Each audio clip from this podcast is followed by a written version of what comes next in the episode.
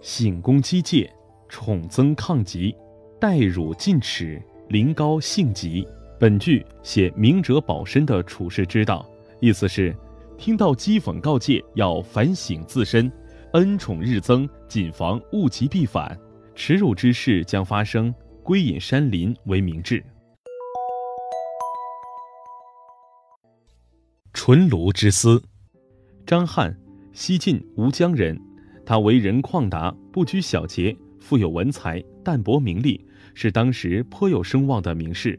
齐王司马炯多次征召他，才来到都城洛阳，在大司马府做了一名属官。那时西晋王朝政治黑暗，仕途险恶，司马囧做事骄横，生活奢侈，整天迷恋于宴席歌舞当中。他常常不问朝政，赏罚不明。根据自己的喜恶用人，张翰在司马炯手下当官，心中充满矛盾，常常一个人独自沉思，自言自语：“不如归去，不如归去。”有一年秋天，刮起了凉瑟瑟的西风，张翰想起了家乡的纯菜羹、鲈鱼块的美味，顿时萌生了思乡的情绪。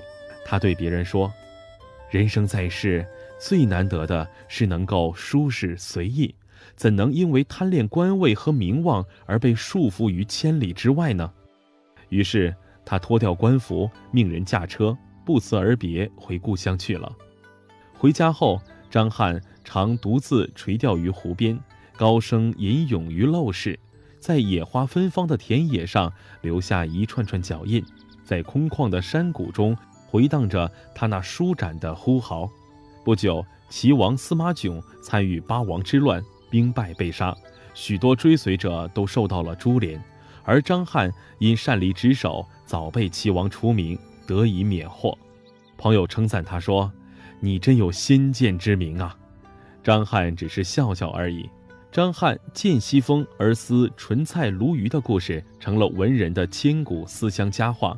宋朝大词人辛弃疾在他的名作《水龙吟》中有这样的句子：“休说鲈鱼堪脍，尽西风，既应归位，不为权势地位所诱惑，能够及时远离潜在的危险，是做人的智慧。”